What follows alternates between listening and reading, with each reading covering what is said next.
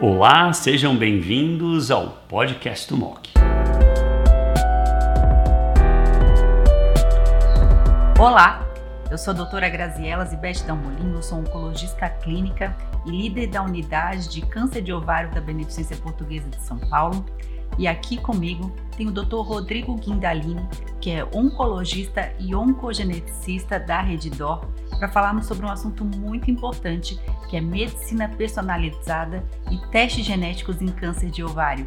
Graziela, eu gostaria de agradecer imensamente pela oportunidade de estar aqui com vocês hoje conversando sobre medicina de precisão em câncer de ovário, já que essa é uma área realmente que tem é, modificado bastante as nossas condutas na rotina de todo oncologista que é, tem que tratar de uma paciente com essa doença, que infelizmente é diagnosticado na grande parte das vezes com um estadio bastante avançado, né? cerca de 70%, estadio entre 3 e 4.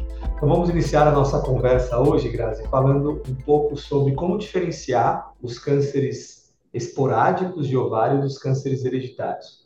Por que, que isso é tão importante? Né? Porque cerca de um em cada quatro casos de câncer de ovário, se você realizar um teste de painel amplo que analisa todos os genes de reparo de DNA, não só aqueles associados à recombinação homóloga, mas também aqueles genes associados, por exemplo, à síndrome de Lynch, você vai encontrar, em média, uma em cada quatro pacientes com uma mutação germinativa, uma mutação que realmente esteve é, muito fortemente associada com o desenvolvimento daquela doença. Quando você, então, encontra uma alteração genética como essas em um teste de painel germinativo, você classifica esse tipo de tumor como um câncer de ovário hereditário. E, sem dúvida, cerca de 75% de todas as mutações encontradas em cânceres de ovário hereditário estão nos genes BRCA1 e BRCA2.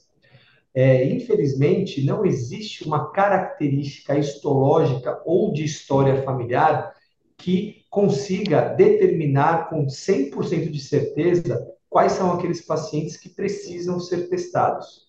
Esse estudo pivotal que eu mostrei aqui mostra que 30% das pacientes que tinham mutações no gene de predisposição a câncer de ovário não tinham história familiar de câncer de mama ou de ovário que levantasse essa suspeita.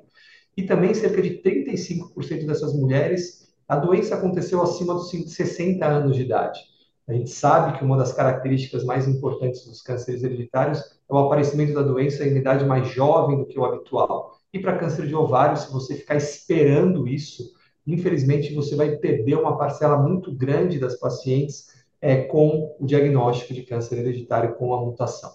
Sem dúvida, os tipos histológicos mais associados a câncer de ovário hereditário são os, os adenocarcinomas epiteliais, de alto grau, do tipo seroso, né? Então, esses são aqueles que você vai ter a maior probabilidade de encontrar. Mas a gente não pode esquecer que existem outros tipos é, de câncer de ovário, como, por exemplo, mucinoso, endometrióide, que você também pode encontrar alterações. Então, não é somente para esses pacientes que você pode é, realizar o teste. Na realidade, a gente sugere a testagem para todos os pacientes com câncer epitelial de ovário principalmente aqueles de alto grau. Como é que você está fazendo isso na prática clínica, Grazi? Como que você coloca esse teste na sua rotina quando a paciente chega no seu consultório? Acho que essas informações elas são fundamentais.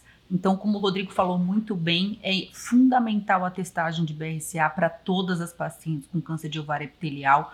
O ideal é a gente fazer a testagem ao diagnóstico dessas pacientes.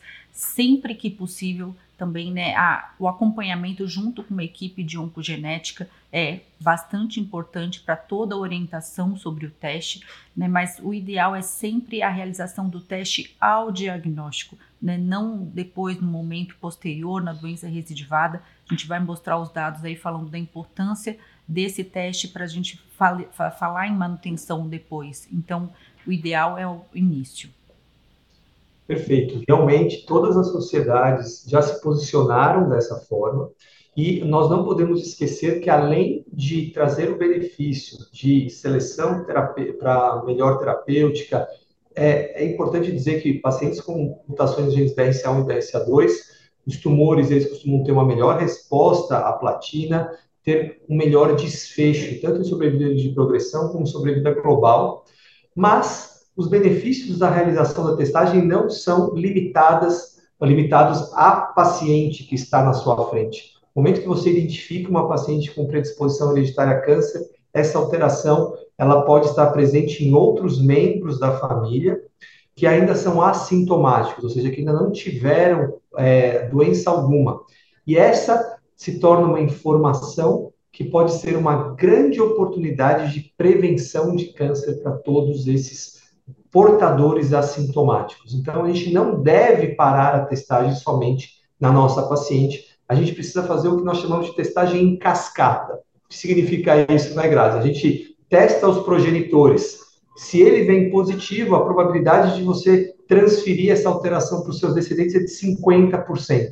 Então, aí você testa os dependentes. E, e assim continuamente. Se algum dos descendentes tem alteração, é, você, e se ele tem filhos, você tem que testar em cascata os seus filhos e assim por diante. E dessa forma você transforma a vida de uma família como um todo. é importante mencionar, né, Grazi, a gente fala muito sobre BRCA1 e BRCA2, mas não só, são somente esses genes que estão associados a câncer de ovário hereditário. A gente tem outros genes da via da recombinação homóloga, como o RAD51C, RAD51D e BRIP1, que também aumentam de forma significante a, a probabilidade de desenvolvimento de câncer de ovário, e os genes da síndrome de Lynch, como MLH1, MSH2 e MSH6. Todos esses pacientes, eles também são candidatos à realização de cirurgias profiláticas, quando você encontra essa alteração e esse paciente ainda não desenvolveu câncer de ovário. Aí eu queria saber da sua prática clínica, a gente fala muito de BRCA1 e BRCA2, como é que você lida com esses pacientes que têm mutações desses outros genes? Você costuma trazer para a sua discussão uma equipe multidisciplinar? Quem que você acha que realmente não pode ficar fora desse contexto de tomada de decisão? É, realmente isso é um ponto muito importante, né? É, não é só o BRCA, então cada vez mais nós temos mais acesso, inclusive do ponto de vista financeiro, de painéis multigênicos. Então a gente consegue ter o acesso a outros genes também relacionados com a via da recombinação homóloga, é, pacientes que vão ter um risco aumentado aí de câncer de ovário. É, cada vez mais a gente enxerga que o tratamento do câncer de ovário ele realmente é multidisciplinar e o oncogeneticista é realmente um, um papel muito importante na tomada dessa decisão. É, no nosso serviço a gente tem a felicidade de poder ter esse acompanhamento multidisciplinar de forma bastante precoce, já o diagnóstico em caminho a paciente e, e, a gente sempre tentar trazer a família junto, né? Então, como você falou, é a oportunidade que a gente tem de fazer uma prevenção importante de outras pessoas. A gente sabe que ainda existe muita dificuldade de os familiares às vezes aceitarem fazerem a testagem e as abordagens profiláticas, mas ah, principalmente os genes da via de reparo. Então, a gente pensar em Lynch, a gente também poder pensar em outros tumores associados, como o endométrio e o tumor coloretal, é muito importante para essa população. Não, é, com certeza. A gente tem é, uma facilidade hoje que nós não podemos esquecer, é, pra, principalmente para aquelas pessoas que estão escutando a gente e que trabalham em locais que não tem um oncogeneticista ao seu lado é, a telemedicina veio para revolucionar a nossa área de como oncogeneticista, porque realmente a consulta, na grande parte das vezes, não é necessário um exame físico. E uma conversa sobre o seu histórico familiar, é, determinando a necessidade de fazer um teste genético, é, já é o suficiente e pode ser feito através de uma consulta de telemedicina. Os pacientes, eles conseguem hoje receber nas suas casas sem precisar se deslocar para grandes cidades, inclusive realizando exames é, nos interiores né, do Brasil.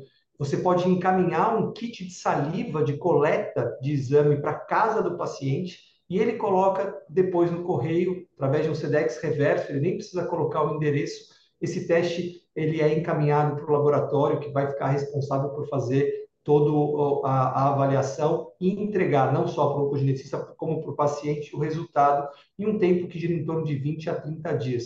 Portanto, é importante dizer que esses testes podem ser feitos na saliva ou no sangue e eles trazem o mesmo tipo de resultado e ele pode ser, então, hoje realizado, inclusive, à distância, em locais que não têm acesso necessariamente àquele laboratório de alta tecnologia, através de testes de salivas encaminhado para a residência dos pacientes. E falando né, das mutações germinativas, agora a gente vai entrar um pouco na área também das mutações somáticas.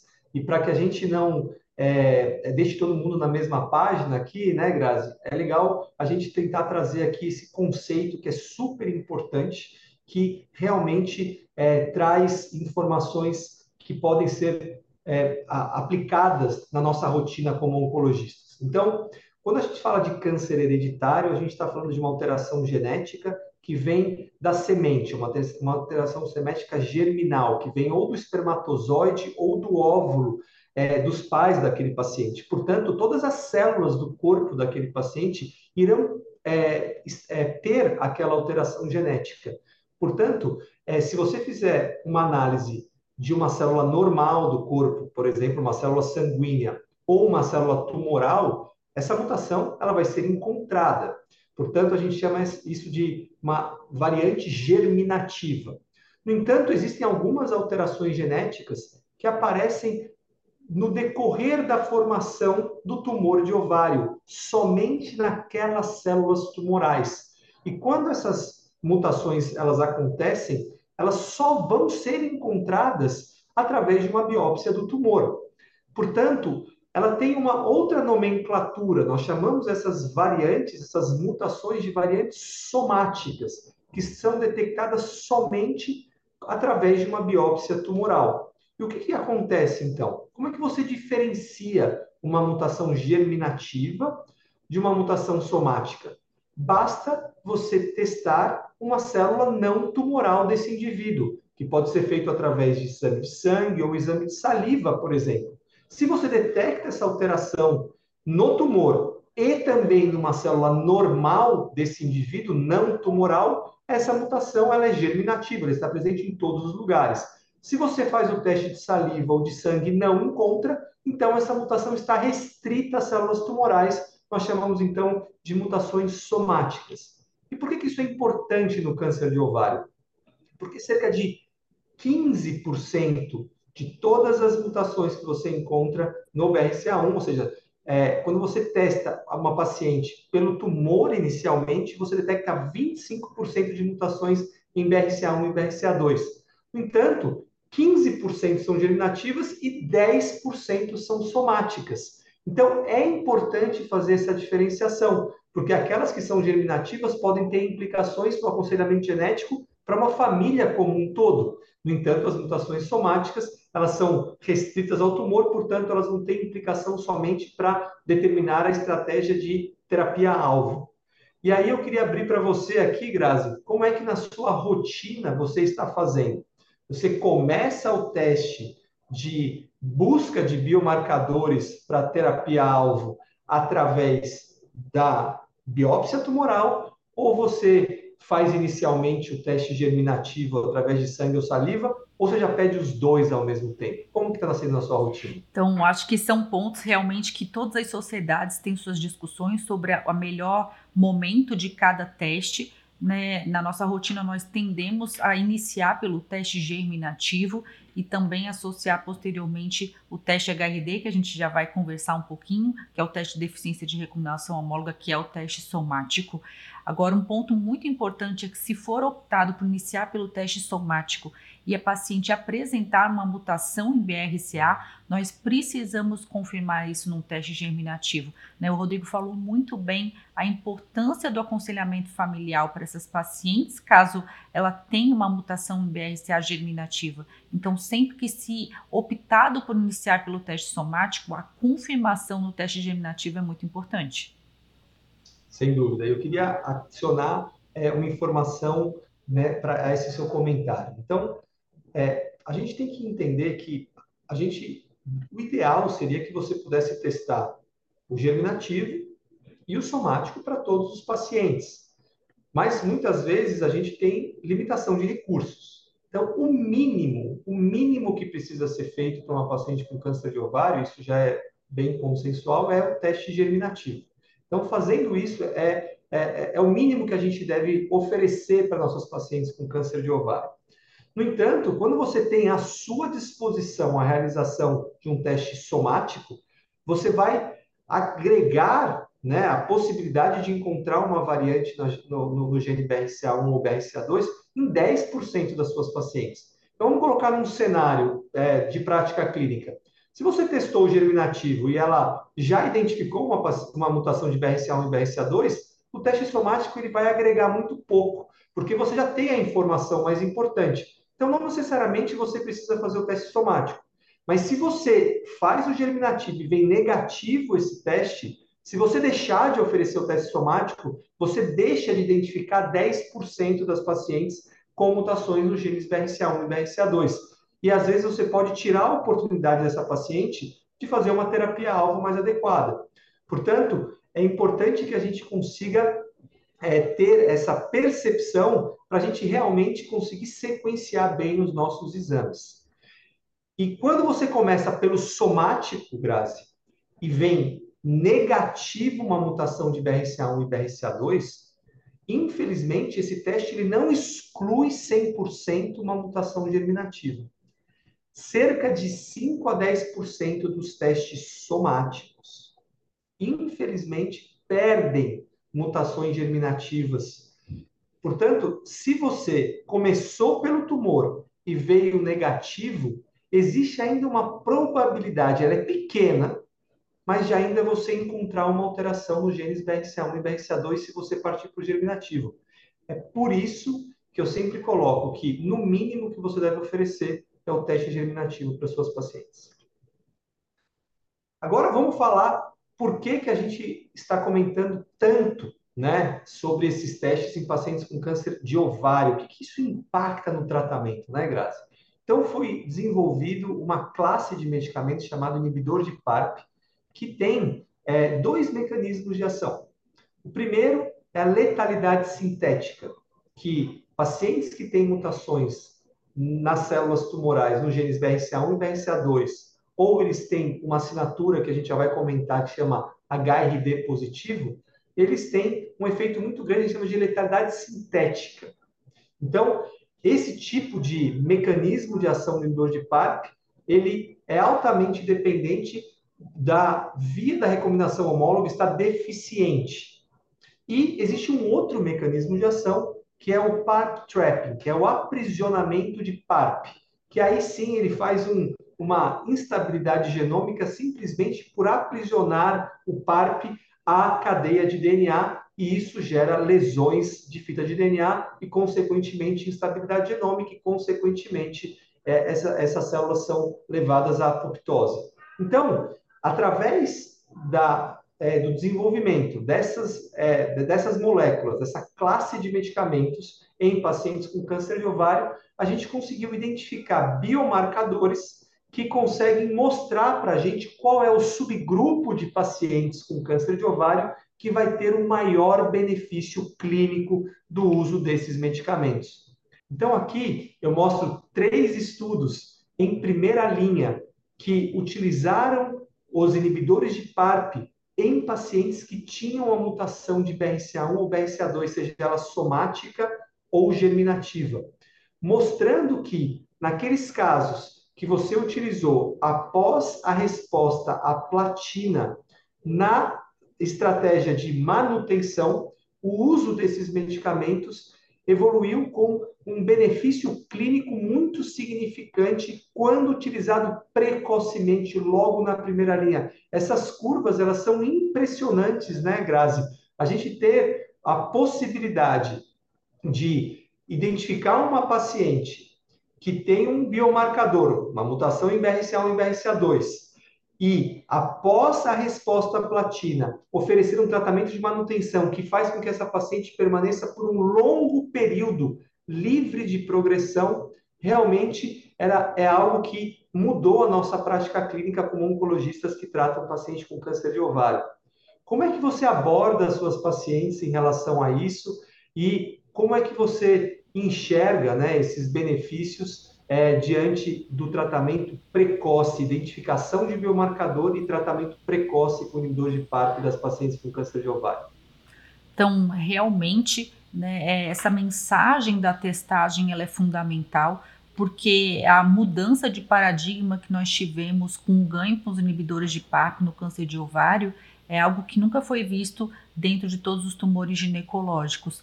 Então, realmente, são essas pacientes, as mutadas, as que têm o maior benefício de inibidores de PARP, é, mesmo depois de término de tratamento de manutenção, muitas delas até hoje sem nenhuma evidência de recidiva, então a gente está provavelmente curando muitas dessas pacientes.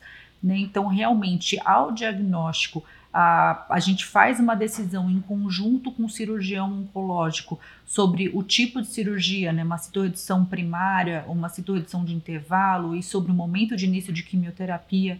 Então, já nesse início, nessa, nessa decisão de início de tratamento sistêmico, a gente já tem que encaminhar esses testes para a gente ter o quanto antes essa resposta. É claro que a gente tem o tempo para organizar todas essas informações é, durante o tempo da quimioterapia, mas quanto mais precoce é, a gente fazer todo esse fluxo de informação, esse fluxo de testagem, o quanto antes a gente vai conseguir ter esse dado para poder fazer a melhor escolha de tratamento de manutenção. E realmente hoje, uma paciente que tem mutação em BRCA e não faz tratamento de manutenção é, é uma grande, grande perda para a medicina.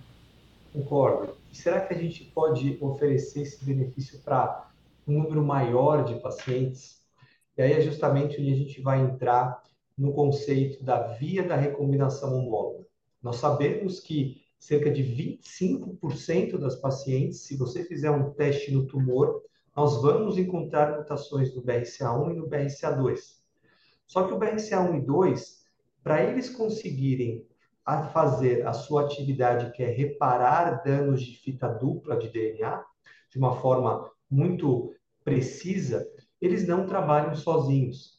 Eles precisam de muitos outros parceiros para que eles possam conseguir corrigir lesões de fita dupla de DNA.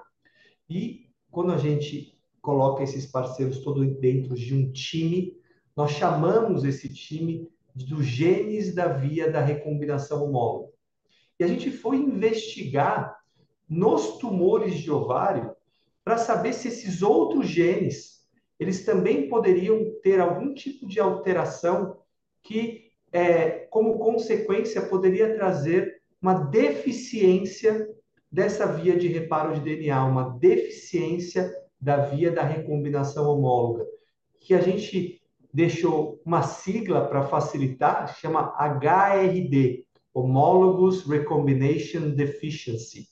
Então, nós será que poderíamos encontrar outros biomarcadores que trariam para a gente a informação que essa via de reparo estava deficiente, elas eram HRD positivas?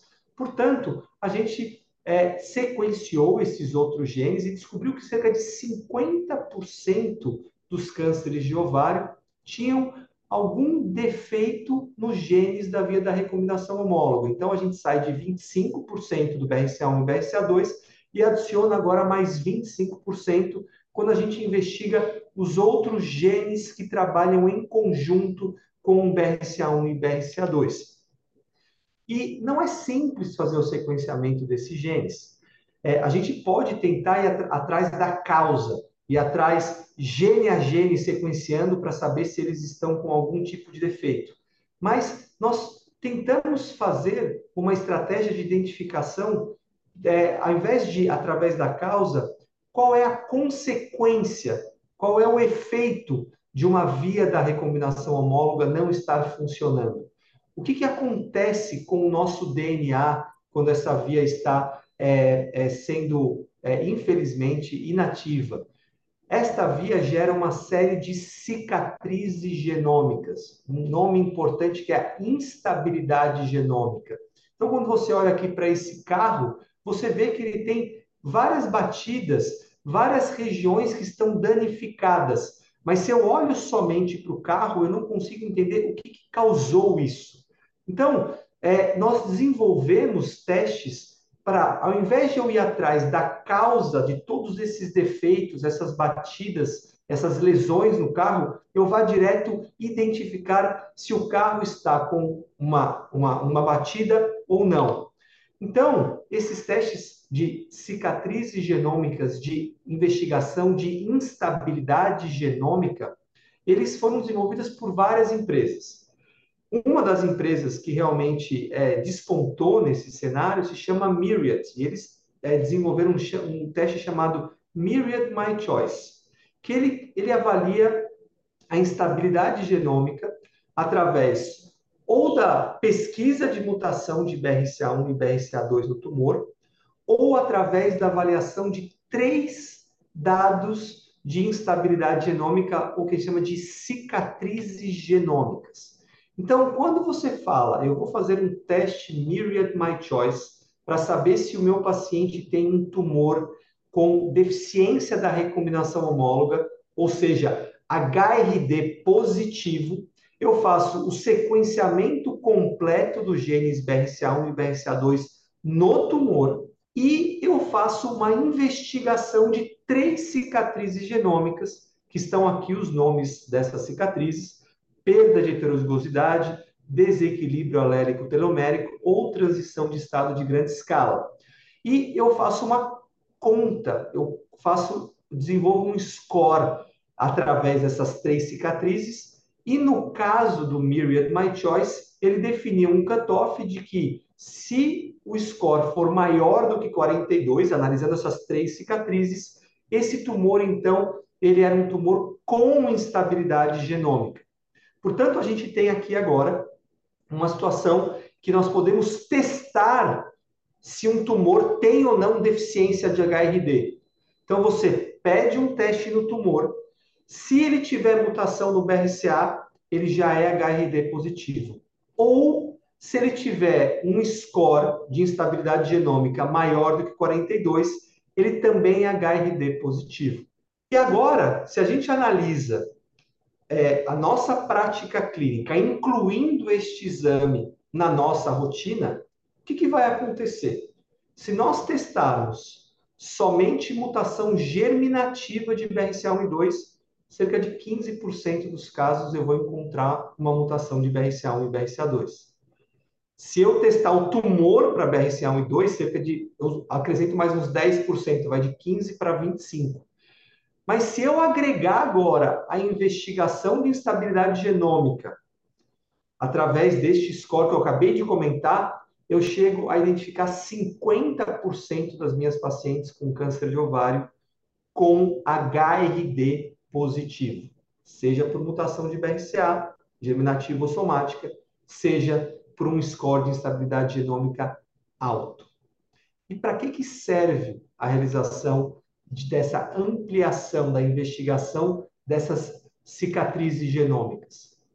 Este teste, os pacientes com HRD positivos, eles foram avaliados é, no estudo Paola 1, que investigou pacientes que tinham câncer de ovário é, de alto grau, estágio clínico 3 e 4, que realizaram um tratamento de primeira linha, tiveram uma resposta a esse tratamento e depois eles foram expostos a um tratamento com olaparib mais bevacizumab versus placebo mais bevacizumab.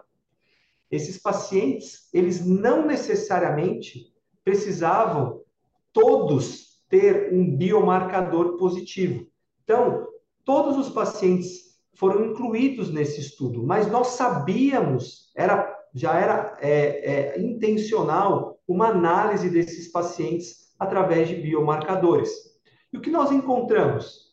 Que os pacientes que tinham câncer de ovário e foram tratados com a combinação de bevacizumab mais olaparib versus bevacizumab e placebo, que não tinham HRD, ou seja, que eram proficientes na recombinação homóloga, o HRD era negativo, eles não tiveram o benefício do uso dessa combinação de tratamento. No entanto, aqueles pacientes que tinham o biomarcador HRD positivo, seja ele por causa de uma mutação de BRCA, seja ele por causa de uma alta alto score de instabilidade genômica, eles tinham benefício com a combinação. Portanto, esse biomarcador HRD positivo, ele é um marcador preditivo de resposta à combinação de bevacizumab mais olaparib no tratamento de manutenção após primeira linha e resposta em pacientes que utilizaram platinas. Grazi, queria saber como é que você está conduzindo esses pacientes nesses testes tão complexos? Qual que é a rotina da solicitação desses testes e a incorporação na sua prática? Acho que foi muito legal toda essa grande explicação do racional do porquê da gente solicitar esses testes, Rodrigo, é, a importância deles para realmente a escolha do tratamento de manutenção das pacientes. Então, hoje já tem aí dois testes muito importantes que vão mostrar um benefício grande para metade das pacientes recém-diagnosticadas com câncer epitelial de alto grau. Né? Habitualmente aqui é, nós solicitamos o teste germinativo, na sequência já solicitamos o teste HRD, é, alguns momentos, às vezes até em concomitância, né, dependendo ainda com alguns lugares, apesar da, da ANS ainda aprovando, ainda temos aí alguma dificuldade aí para o teste germinativo, infelizmente, para as pacientes. A mensagem é que os dois testes, eles são fundamentais é, o teste germinativo vindo positivo para BRCA, como o Rodrigo comentou muito bem, o teste HRD ele fica é, num segundo momento não sendo tão necessário. Né? Mas se o, o germinativo vem negativo, a gente precisa sim do teste HRD positivo. E um ponto muito importante que nós tivemos esse ano foi a aprovação pelo rol da ANS, também da incorporação do teste HRD. Então, Agora, as fontes pagadoras na saúde suplementar, é, nós já podemos solicitar o teste HRD e ainda nós temos, ainda hoje, ainda a plataforma da AstraZeneca também tem ainda oferecido esse teste para os nossos pacientes, né? Então, isso é feito de forma gratuita até que toda essa organização dos planos de saúde faça isso de forma rotineira. Né? Hoje eu não vejo como uma paciente que seja mutada para BRCA é, e preferencialmente a paciente deficiente de recombinação homóloga que ela não receba um tratamento de manutenção. Né? São os principais pacientes que vão ter o principal benefício com o inibidor de PARP isolado em combinação com bevacizumab. Então a busca por esses testes é muito importante. E Rodrigo, outro, outra pergunta, né? A gente falou muito sobre o teste HRD, que ele é uma cicatriz genômica né? Me fala sobre o melhor momento para solicitar esse teste. Faz sentido eu solicitar esse teste repetidamente ou eu solicitar esse teste somente na doença recidivada? Ótima pergunta, Grazi. Como comentado logo no início da nossa conversa, o principal biomarcador de benefício do uso do inibidor de PARP, sem dúvida, é identificar a mutação BRCA1 e BRCA2, seja ela germinativa ou somática. Então, se você consegue isso através de um teste inicialmente painel multigênico germinativo, você não tem grande benefício em ficar testando a presença de HRD nem nessa para essa tomada de decisão de tratamento de primeira linha, nem na recorrência ou em estágios mais avançados da doença. Até o momento, esse biomarcador aquele que está associado a cicatrizes genômicas, ao score de instabilidade genômica, ele só foi validado como um biomarcador preditivo de resposta inibidor de PARP na primeira linha do tratamento e também ele foi validado para a utilização da combinação de olaparib mais bevacizumab, certo? Então, assim, não adianta você fazer um HRD e você querer fazer uma outra estratégia terapêutica, pelo menos até o momento. O que é importante é, mencionar é que o HRD ele traz para a gente uma informação quando ele só está associado à instabilidade genômica e não à mutação de BRCA, quando o score está alto, há uma informação interessante que foi consistentemente mostrada em estudos de primeira linha, segunda linha de manutenção ou adiante, que ele é um grupo de resposta intermediária.